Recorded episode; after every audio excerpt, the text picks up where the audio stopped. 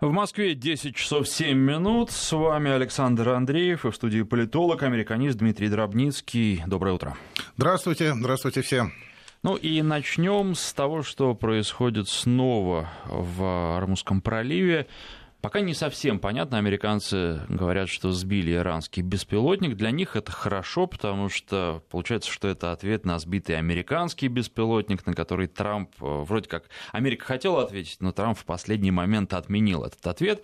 Ну а иранцы говорят, что не сбивали никакого нашего беспилотника, у нас все в порядке, все на месте, и говорят, что, может, американцы свой беспилотник сбили. Это последняя версия, замглавы МИД Ирана заявил об этом.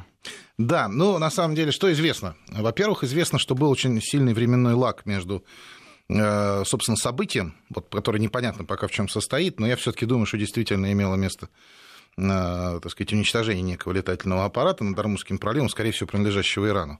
Но, опять же, мы говорим сейчас предположительно, потому что мы не имеем всей картины. Так вот, временной лаг был такой. В 10 часов утра, как стало понятно из э, э, сообщений Пентагона уже официальных, э, причем местного времени. Я так понимаю, что это в общем, еще как бы вот уже прошло больше 24 часов, потому что Иран немножечко впереди нас, да, как по времени. Первые 24 часа после такого инцидента, они как бы такие самые решающие. Я что вот первые 24 часа это вот тогда, когда решается, что из этого конфликта будет дальше, да, каким образом он будет дальше развиваться.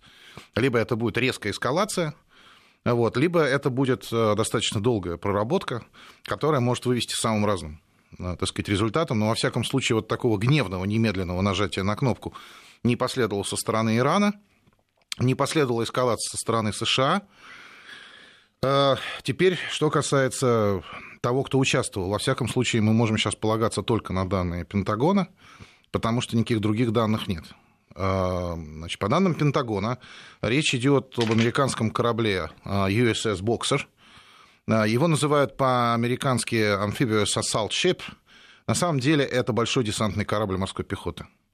Это, э, конечно, меня сейчас вот просто запинают ногами военные эксперты, но вот просто, чтобы нашим зрителям, слушателям было более-менее понятно, нечто похожее вот предполагались, э, так сказать, так называемые мистрали, которые Россия в результате так и не закупила. То есть там достаточно большой, э, так сказать, большое количество морских пехотинцев может перевозить.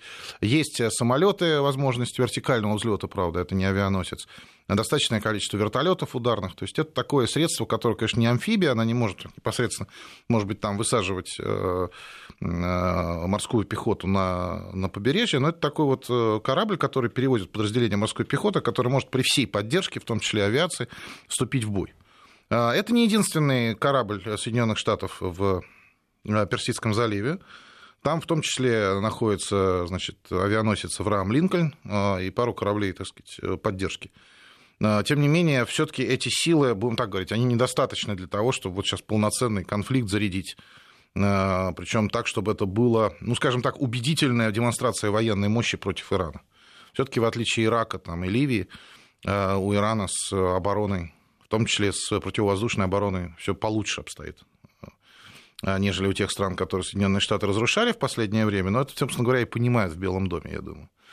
А, значит, также было заявлено, чтобы именно вот к этому кораблю USS «Боксер», к этому кораблю морской пехоты, у которого есть, естественно, свои средства ПВО, а, приблизился иранский э, значит, беспилотник, причем он приблизился на расстояние в тысячу ярдов, ну, примерно 900 метров, да, чтобы было понятно. Значит, э, это достаточно большое расстояние, э, если, конечно, идут боевые действия, такое расстояние просто является недопустимым для ПВО. Ну, понятно, да, слишком близко подпустили. А вот когда идет такое вот противостояние, игрища такие военные, достаточно далеко. Ну, мы прекрасно знаем, да, что а, что корабли, да, корабли там, Соединенных Штатов в Черном море уж точно совершенно подвергаются очень близким пролетам наших, допустим, а, пилотируемых самолетов. Это уже, так сказать, воспринимается американцами просто как нагрузка к вот и так тяжелому походу в Черное море. А, то есть э, они как-то в свое время, когда только начались эти пролеты, да, там в 2000-х годах, они, конечно, жутко нервничали, потому что ну, после там 10-15 лет фактически безраздельного владения, так сказать, морем и воздушным пространством, вдруг, а, вот такая вот вещь появляется из, из холодной войны. Сейчас, а конечно, они к этому попривыкли, но а, для, так сказать, вот э, противостояния с Ираном, по всей видимости, действительно было в какой-то момент принято решение, давайте мы все-таки возьмем э, око за око. Напомню, что иранцы сбили американский беспилотник. А, значит, Трамп провел целую, так сказать, такую, я бы сказал, спецоперацию, с одной стороны, внутри своей администрации, так сказать, распалив, так сказать, ястребов, дав им возможность, так сказать, сказать, что вот сейчас мы как вдарим там и так далее. И в последний момент, э, так сказать, максимально публично, максимально, я бы сказал, медийно вот, э, озвучил свой отказ от удара по Ирану, говоря о том, что, слушайте, ну это беспилотник. Убивать там, там 150 человек, по-моему, ему доложили, что это будут минимальные суммы потерь э, среди, среди иранцев, там, военнослужащих в основном, но тем не менее, значит, э, убивать э, живых людей 150 человек за беспилотник, он еще так сказал, что да и старенький, честно говоря, беспилотник-то был, то чего вы, собственно. Вот. Нет, нет, я на такое не пойду, не в мою смену. И надо сказать, что, в общем, была хорошо такая сыграна партия. Тем не менее, ясно, что в Белом доме остаются ястребы, которые еще свое не доиграли. И в этом смысле для них вот это вот противостояние с Ираном носит просто принципиальный характер. Вот. Кроме всего прочего, вот я хотел бы обратить внимание на то, что а, сейчас а, в Соединенных Штатах проходит такая сложная ротация руководства а, военным ведомством. Значит, значит, вот исполняющий министра обороны сейчас как раз министр флота, значит, Ричард Спенсер. Вообще говоря, то есть э, у них там есть как бы министр обороны, да, вот он как бы Secretary of Defense.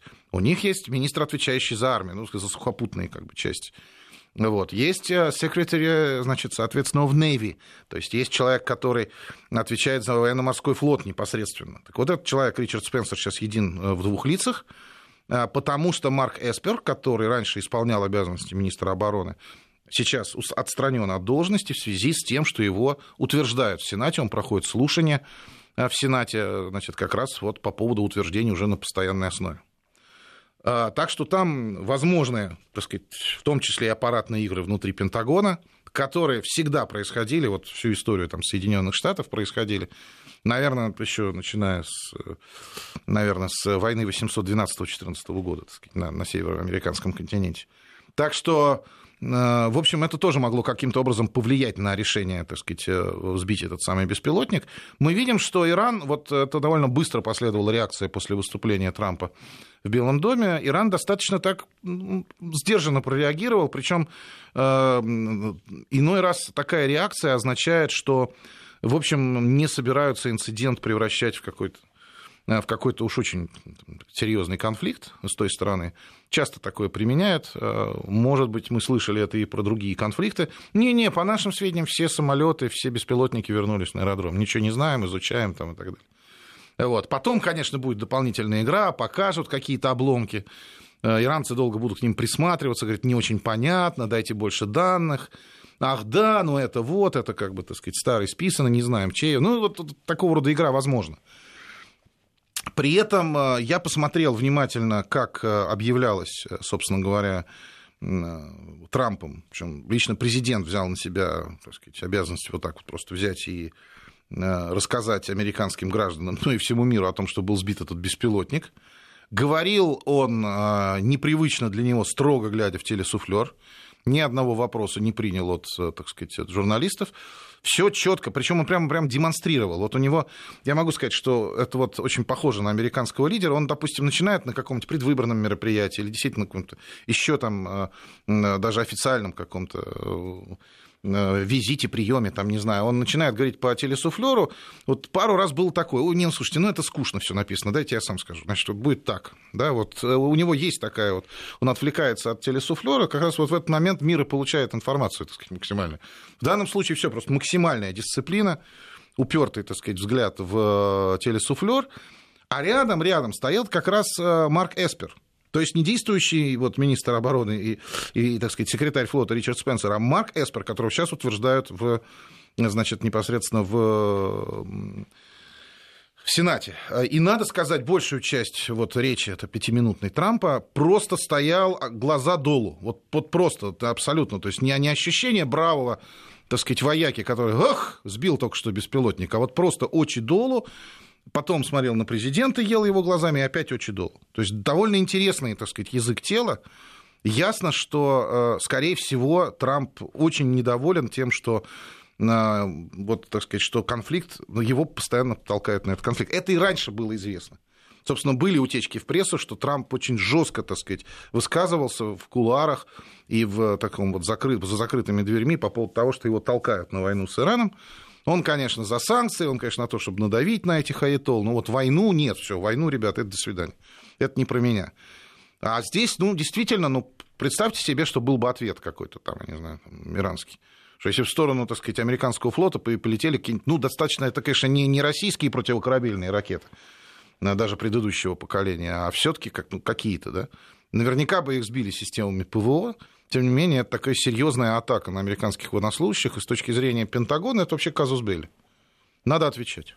А отвечать, ну, совсем просто не хочешь, потому что дальше конфликт может идти просто по эскалации, и ситуация может, ну, просто выйти, выйти из-под контроля. Что бы там, так сказать, не не думал, так сказать, верховный главнокомандующий Соединенных Штатов, так сказать, логика его приведет к тому, что надо бить и бить серьезно, причем уже бить убедительно. Ну, там, наверное, основная эта проблема заключается в том, что этот конфликт не будет краткосрочным, что там это будет война надолго, в которую Соединенные Штаты втянутся. Да, причем э, смотрите как, даже, вот эта ситуация очень интересная, да, то есть если туда отправятся там какие-то группы спецназа, об этом обычно никто никогда не знает, и будут бомбить самолет, это еще один разговор.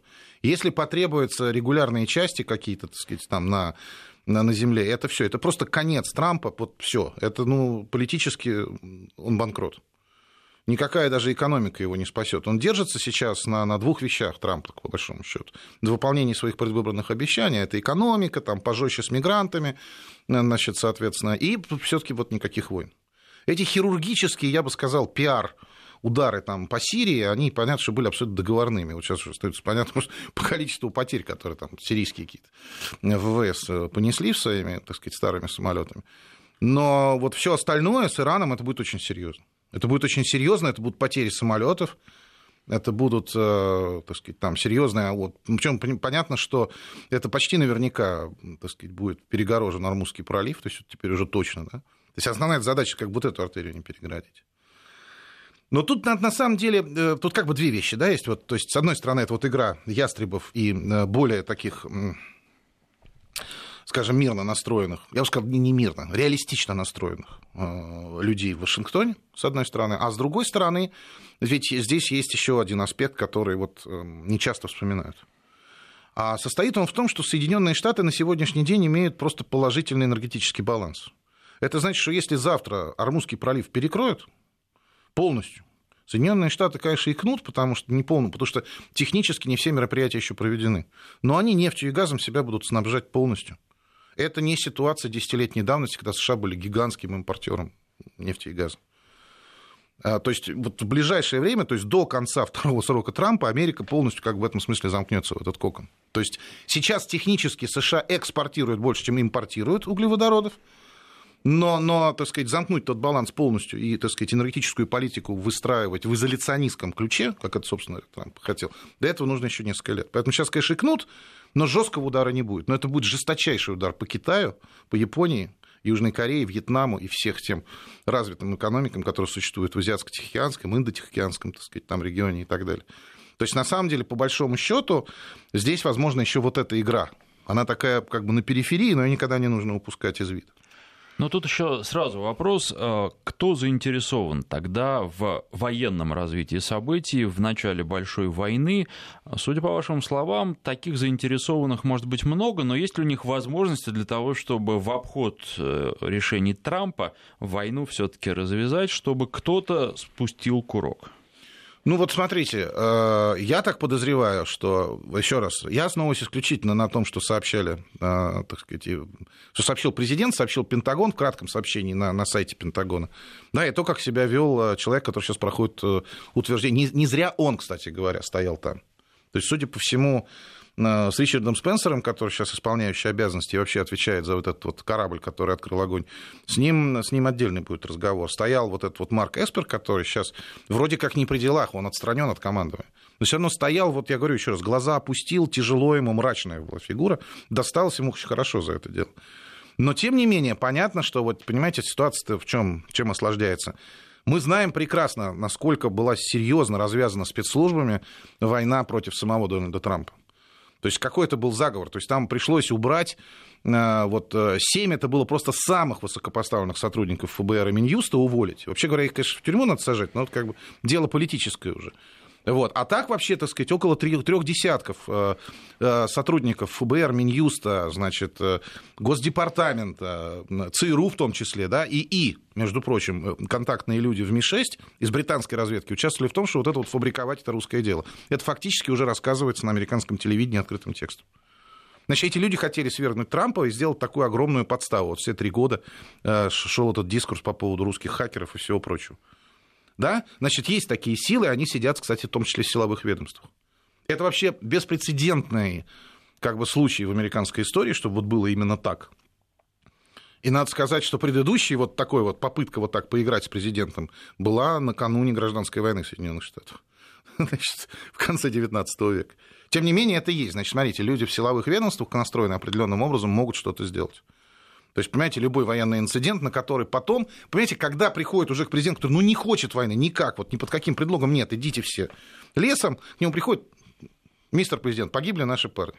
Все, это просто уже, и потом это трубится по всем средствам массовой информации, создается гигантское давление, которому противостоять очень сложно. Ну, то есть он во многих случаях заложник ситуации, и есть некая схема действий, которую он обязан следовать. Да, но именно поэтому, я так думаю, сейчас проводится, проводилось вот тогда, когда думалось, что Соединенные Штаты ударят в ответ на сбитый беспилотник, причем ответят так очень жестко, там, с ударом по ядерным объектам, по объектам ПВО, э, значит, соответственно, по тем, которые, собственно, избили этот беспилотник, по другим всяким военным объектам.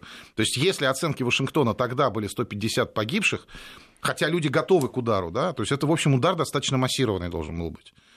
Э, и надо сказать, что, по всей видимости, там еще известны не только вот эти схемы, да, как вот, как вот президента подтолкнуть к конфликту. Ну, конечно, есть схемы, как президент будет всячески это все дело купировать. И вот ясно из э, данного инцидента, на мой взгляд, сейчас, что, э, так сказать, какая-то дырка здесь, брешь есть. Не говоря уж о том, что все-таки э, в администрации Трампу приходится держать людей вроде Джона Болтона до сих пор. Я так все-таки думаю, что он так недолго протянет, если... Сейчас он так тихо себя ведет, да? Недолго он как бы протянет, но это люди, которые пришли в Белый дом все-таки начать войну с Ираном. Вот это вот абсолютно точно. Вот Трамп, несомненно, вот в этом сложном региональном противостоянии, он, э, несомненно, сдвинул определенного рода там, баланс. Потому что вот четыре державы Израиль, Саудовская Аравия, Иран, Турция, они все против всех, там очень сложный такой вот э, баланс, так сказать, Россия там вступила в игру. Э, в 2015 году, так сказать, которое привело к изменению, кстати говоря, ситуации достаточно серьезному, но при этом вот этот вот баланс, он так сместился, надо, смотреть, надо сказать, определенным образом. Мы сейчас будем говорить про Турцию, поговорим об этом. Но важно, что здесь что э, Трамп, конечно, выступал больше на стороне Израиля. Смотрите, как сказать, давайте вот столицу, признаем Иерусалим. Нет, все отлично. Голландские высоты. Пора бы всему миру уже признать, так сказать, суверенитет Израиля над голландскими высотами. Санкции против Ирана. Конечно, выйдем сейчас из сделки, наложим обратно санкции, все. Иран, так сказать, не должен быть, значит, э, Э, таким вот экономически свободным, поскольку он там что-то там не выполняет, неважно что. На самом деле у Трампа требования к Ирану отнюдь не ракетно-ядерные, это так, так сказать, выставочное как бы требование. А на самом деле, конечно, снизить свою активность в регионе.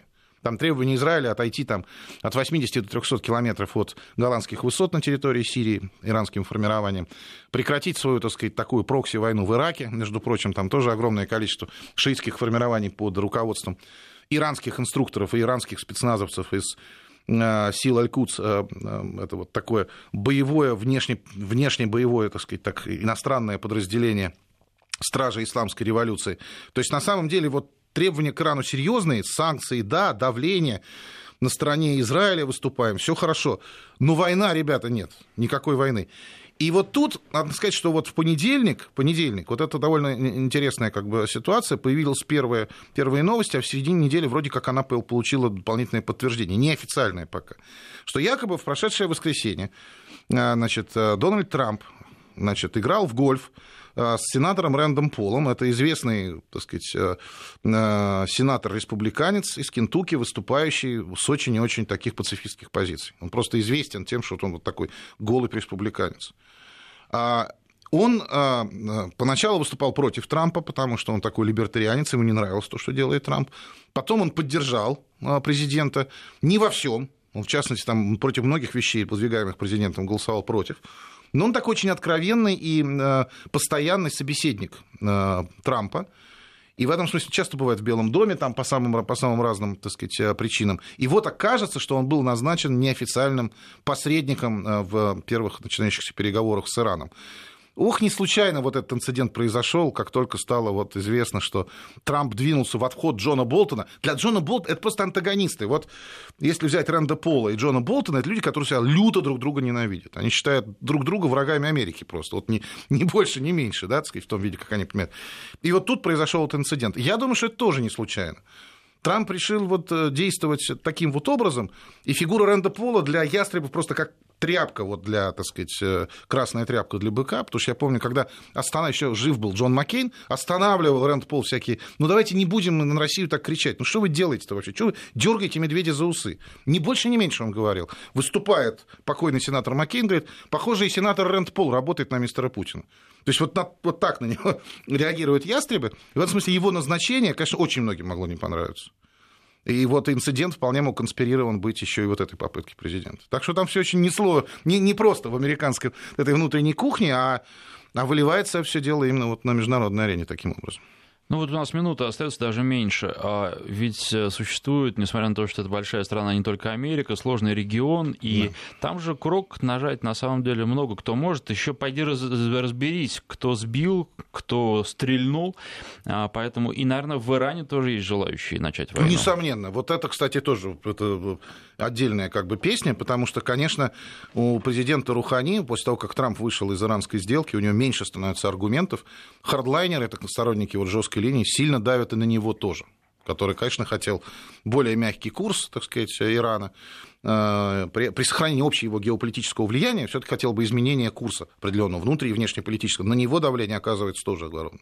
Вернемся после рекламы и новостей. 10 часов 35 минут в Москве. Политолог, американист Дмитрий Дробницкий и Александр Андреев. Продолжаем говорить. Ну, далеко от региона не уходим. Турция.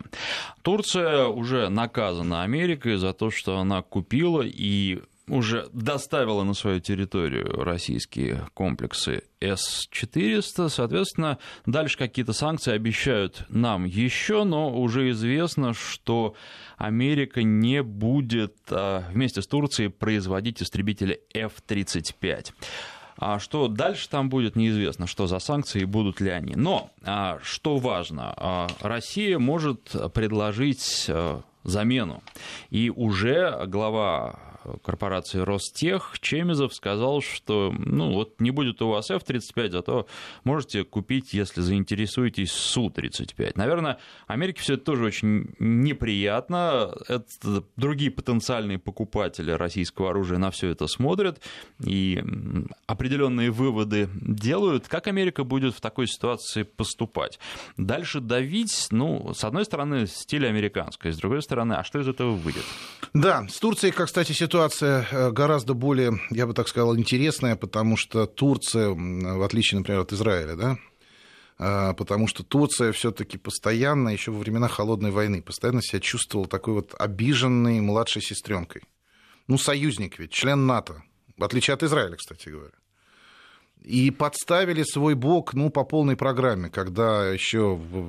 С чего начался, помните, Карибский кризис? С того, что американцы «Титаны», ракеты еще несовершенные, жидкостные, разместили на территории Турции, так сказать, там, понятно, даже не шахтного базирования еще были. Вот. На самом деле, по большому счету, турки рассматривали самые разные, так сказать, э, варианты действий дальнейшие, потому что, так сказать, могли и бомбардировки быть, и вторжение на территорию, то там все могло быть, так сказать, на самом деле. Во всяком случае, у них в головах уже апокалипсис какой-то был. На самом деле, когда Хрущев разместил ракеты на, на Кубе, они выдохнули, потому что поняли, все, сейчас сейчас не до нас, так сказать. А на самом деле, ну ведь на свой страх и риск э, следует союзническому долгу. Да, это было против нас, но они-то как бы, ну все, ну мы союзники же.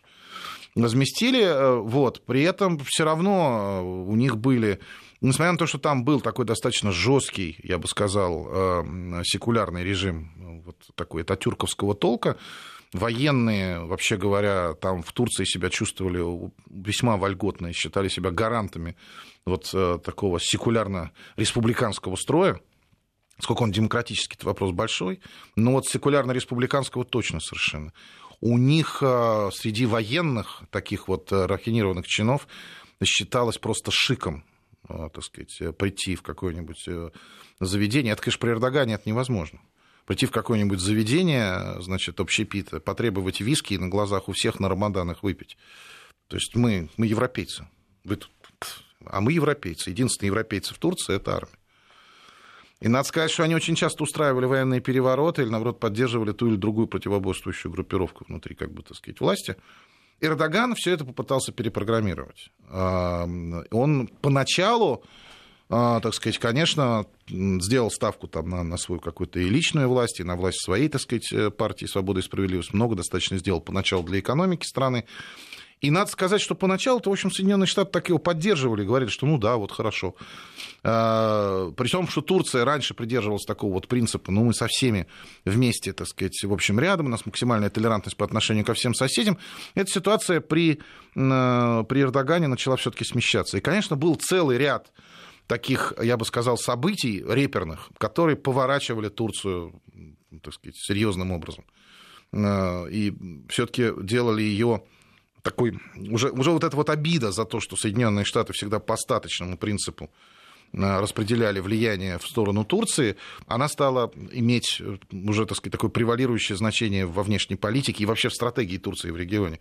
Ну, потому что понятно, что есть четыре, вот мы уже называл, четыре лидера, Турция, там, Иран, Саудовская Аравия, Израиль, постоянно доставалось не то, что Израилю больше, чем, э, так сказать, Турции, но это ладно еще, боль бы никуда не шло. Ну уж когда Саудовская Аравия стала получать какие-то большие, так сказать, понятно, авансы, чем, чем Турция, это уже совсем, так сказать, понятно, Турцию разозлило, не говоря уж о том, что э, к концу 2000-х стало понятно, что ни о какой интеграции Турции в ЕС, которые ей обещали, вот просто зуб давали, что она будет, не будет ничего. Потом наступает 2010 год. И все. И начались так называемые вот эти вот арабские весна, вот эти цветные революции по Арабскому Востоку. Ясно, что э, Турция это восприняла двояко. Во-первых, она, конечно, боялась угрозе, так сказать, собственному, так сказать, понятно, режиму. Это, во-первых.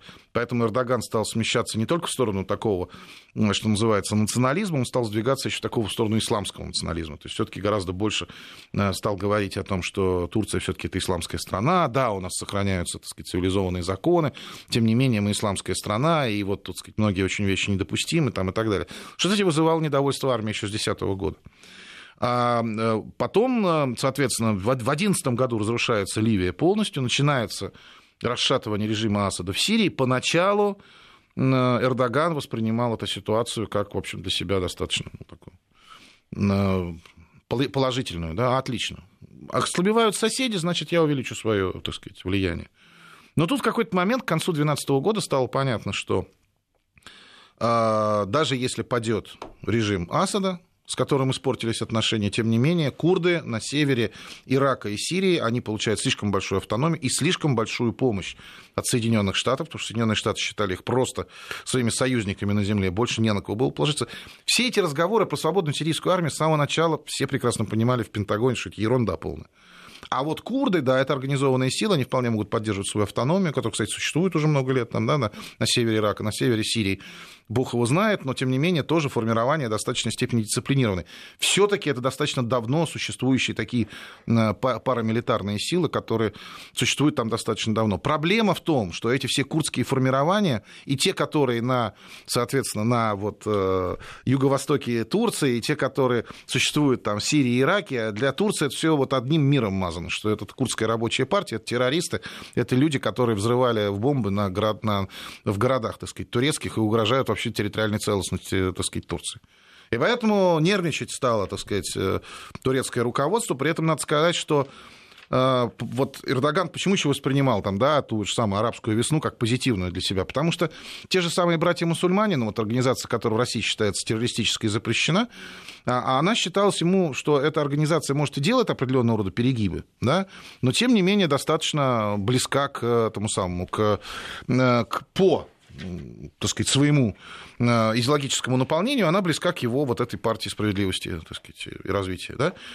И тут, э, значит, соответственно, эта партия, после того, как в Египте падает, значит, в результате арабской весны этой самой, значит, военное правительство, приходит демократическим путем э, и президент, и, так сказать, и в парламенте занимают эти братья-мусульмане, причем достаточно умеренную программу поначалу предлагали, что они потом творили отдельный разговор, но для Эрдогана было просто чудовищным ударом то, что в 2013 году свергают братьев-мусульман, сажают в тюрьму, Американцы, которые приветствовали, значит, демократическую революцию на улицах, значит, соответственно, Каира, они вообще не осудили военных за переворот. Тут же поддерживают Аль-Сиси, а, э, а по отношению к Эрдогану только усиливают, так сказать, риторику. Это все-таки вы уже не демократ, батенька. Вы уже, так сказать, авторитарный лидер.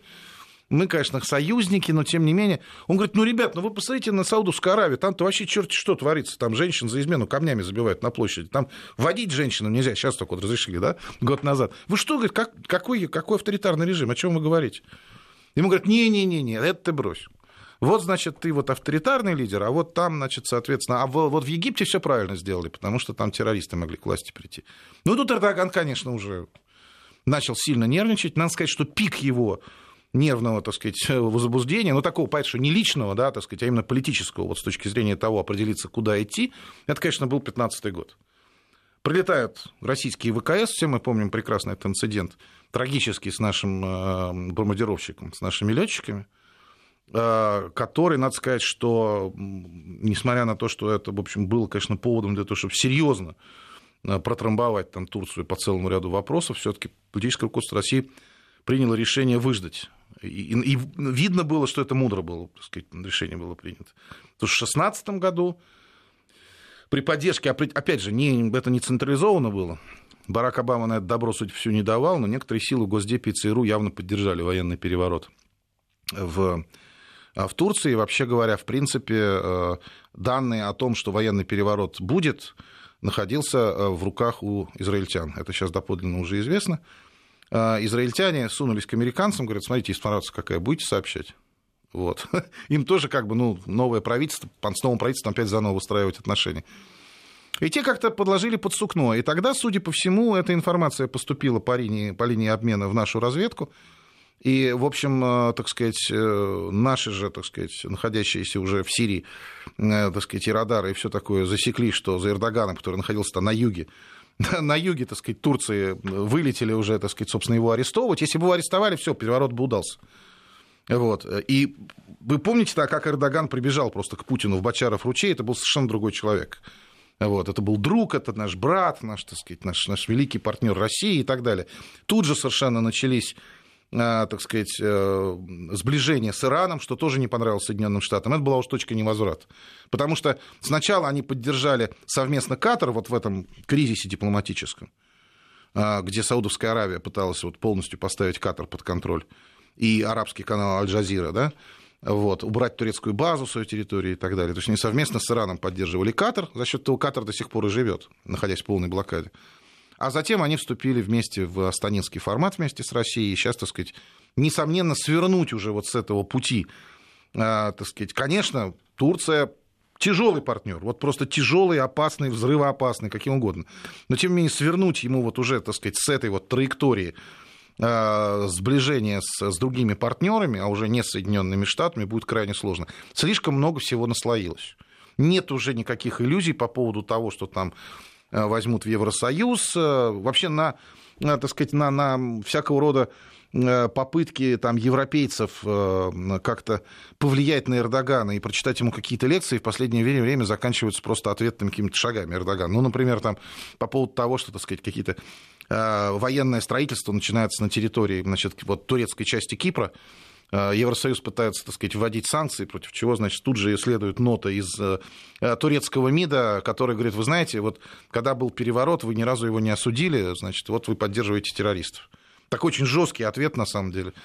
В Европе там только пожимают плечами. Ясно, что рычаги влияния на, на, на Эрдогана, так сказать, у них мало. Да более того, они боятся, потому что если сейчас Эрдоган откроет калитку Э, так сказать, э, с западных границ Турции, сейчас в Европу хлынут все 4 миллиона беженцев, которых он принял э, за время вот американских там безобразий в Сирии, так сказать, в Ираке и так далее, и в Ливии.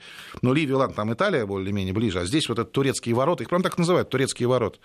Эти турецкие ворота он сейчас раскроет, он просто заполонит просто Европу беженцев, не знаю, что он там будут делать. И поэтому от, от ворот, конечно, Турции от, от Запада, такие отчасти вот мусульманско-националистические настроения у него есть, а отчасти такие вот ну, то есть он такой ближе к Османской империи, что-то вот такое. И при этом ясно, что Турция сейчас все-таки не Османская империя, да? Вот. И в этом смысле, ну, просто по соотношению силы. Поэтому ясно, что нужно искать каких-то союзников. С одной стороны, более-менее равный партнер это Иран. Сложно, сложно с ним тоже. Там все четверо друг друга ненавидят лидеры, все друг против друга готовы играть. Но здесь все-таки смотрите как. В один формат вписали. Сначала по Катару, потом уже то, что Россия сделала, эстонинский формат. И отворот Турции, ну, уже просто неминуем, на мой взгляд, в геополитическом плане. Другое дело, что э, так сказать, у Турции сейчас э, наметились серьезные экономические трудности. Как будет э, с ними справляться Эрдоган? Вот это, кстати, очень самый большой, наверное, вызов для него – и для его партии, особенно учитывая, что в столице как раз оппозиция получила пост мэра, и, так сказать, там, ну, такого некого консультативного ЗАГС собрания, э, так сказать, в Стамбуле, э, значит, поэтому это, в общем, не столица, да, в Стамбуле, это крупнейшем городе. Поэтому действительно для них очень серьезный удар. Экономика, значит, в 2019 году, видимо, на полтора процента сожмется, это передо мной прогнозы, э, так сказать, экономистов. Э, возможно, что на 2,5 еще в 2020 году это серьезный очень удар для экспортно ориентированной экономики. В этом смысле вот эта проблема у Турции здесь сохраняется. Как они будут ее решать, не знаю. Э, но и, в общем, выход из программы F-35 это тоже существенно. По разным подсчетам Турция производит от 500 до 1000 различных компонентов для этой системы. Надо понять, что ведь это участие Турции, это участие в проекте, да, это ведь такое вот, э, это впервые Соединенные Штаты решили сделать почти открытую платформу где вот все страны-участницы, они там могут поучаствовать. Это ведь не только производство каких-то компонентов для самого самолета, но и для его обслуживания, да, так сказать, для, для ремонта, для модернизации, так сказать, для наземных каких-то, так сказать, радаров, поскольку они особые должны быть ввиду малозаметности F-35. Турция, э, так сказать, ее там потери прямые оцениваются только в 9 миллиардов долларов. Тем не менее, видимо, для руководства Турции сейчас и эти 9 миллиардов уж не так важны, а насколько для них важно вот этот вот поворот этого самого вектора совсем в другую сторону. Ну, вот здесь интересно в этом вопросе, все считают, сколько потеряет Турция, а сколько потеряют Соединенные Штаты сами, когда они таким образом тасуют участников проекта. Ну, на самом деле я могу сказать так. Соединенные Штаты, это, кстати, не, не только мое мнение, я, так сказать, просто вот выбрал наиболее понравившиеся мне из э, американских аналитических источников. Самая большая проблема с F-35 э, начались тогда, когда было принято решение по его, по его так сказать, все-таки внедрению этого проекта в жизнь.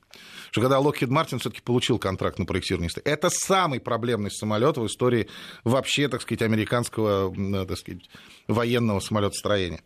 То есть э, самолет, у которого не ладилось все с самого начала. Бюджет рос просто в разы, да, так сказать, там э, малозаметность не работала, двигатель был не готов, авионика, так сказать, планером были проблемы. Невозможно указать точку на самолете. Да, это отваливалось, значит, вот это вот фонарь отваливался. То есть, ну, вам военные эксперты расскажут, это, это анекдотическая совершенно ситуация, вложены гигантские деньги, положен, получен недосамолет. Причем в результате того, что деньги гигантские потребовались, удалось, э, э, так сказать, лоббистам Локида, так сказать, на самом деле закрыть более, на мой взгляд, удачный проект э, с F-22 Raptor, да, то есть и на самом деле понятно, что ни F-35, ни F-22 никогда бы не составляли основу, да, так сказать, там, вооруженных военно-воздушных сил США, но просто по причине дороговизны, да. Но тем не менее он должен был стать таким, знаете, вот таким просто козырем в какой-то игре, э, когда его можно вбросить. И в этом смысле, например, Израиль воспринимает его именно так. То есть он очень бережет, и обращу внимание, все удары по Сирии с территории, значит, э, Ливана происходят. Залетать не хотят они, чтобы попасться на радары, там, даже С-300, не говоря уж об С-400 берегут самолет. В этом смысле он такой действительно по характеристикам-то важный, но очень проблемный. И в этом смысле э, ясно, что э, для Соединенных Штатов проблемы начались тогда. В этом смысле сейчас вышла Турция или не вышла, да и бог бы с ней, вот тут уже, так сказать, совсем. Надо сказать, что э, Трамп, вот он, так сказать, своим таким экономическим подходом, для него вот эта ситуация с F-35, она была неприятна с самого начала. Остановить уже этот паровоз невозможно было. А, но, тем не менее, Соединенные Штаты потеряют ли в результате выхода из Турции? Экономически, там, ну, ну, заменить на 9 миллиардов, ну, умножьте эту сумму на 2, 18 миллиардов. Учитывая 22 триллиона внешнего долга, это такая маленькая проблема для Соединенных Штатов. Но вот геополитически это проблема. И надо сказать, что вот Трамп, президент, он это признал откровенно. Он говорит, ну, ну мы же, говорит, ему обещали, обещали. Мы им обещали поставить Патриот, обещали. А Барак Обама прокатил Эрдогана? Прокатил. Почему? А потому что ему просто не нравился этот человек, не думал о национальных интересах США. В результате Эрдоган обиделся, купил, так сказать, С-400. А теперь мы вынуждены его отлучать от F-35, потому что на территории НАТО не может быть несистемных э, э, средств ПВО такой мощности. Там, кстати говоря, я не знаю, здесь надо опять же у специалистов узнавать. Сдается мне, что наличие в эксплуатации у одной страны F-35 и С-400 приведет к тому, что не то, что незаметность, незаметности это и сейчас нет, а уж всякая малозаметность F-35, так сказать, исчезнет. Я думаю, что реакция основная и поэтому ушла. То есть, когда одна страна, да еще который, президент который Путина другом называет, у нее есть и F-35, и С-400, это просто, ну, это просто кошмар действительно для натовских стратегов. В этом смысле геополитически, конечно, здесь Соединенные Штаты проигрывают. Но, опять же, у нынешней администрации немножко не тот же самый взгляд, который был всегда у Вашингтона. В общем, для него Турция был не очень удобным, так сказать, партнером. Но он и для Обамы был не очень удобным партнером.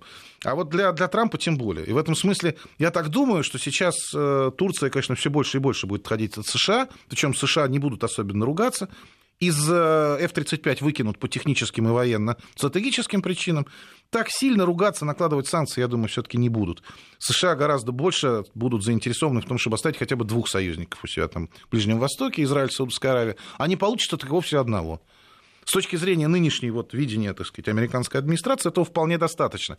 В этом смысле для Соединенных Штатов глобально геополитический проигрыш, для нынешнего курса администрации, а вот и неплохо как бы, а, а и по пути. Так что это, в общем, ситуация такая э, сложная. Другое дело, что, вот, что нужно, конечно, обязательно отметить, что в этом смысле продолжение разворота Турции в сторону Ирана и России, э, конечно, делает задачу Российской Федерации в регионе э, более ответственной, более тяжелой, ну и, в общем, конечно, так сказать, требует гораздо большей осторожности. То есть вот и так было минное поле, сплошной этот Ближний Восток. Но, тем не менее, становится еще, еще более плотным. Ну, пока как-то разбирались, пока как-то справлялись с этой ситуацией, надо сказать. Ну что же, спасибо. Политолог, американист Дмитрий Дробницкий. И до встречи в среду. Да, до встречи в среду. Спасибо всем.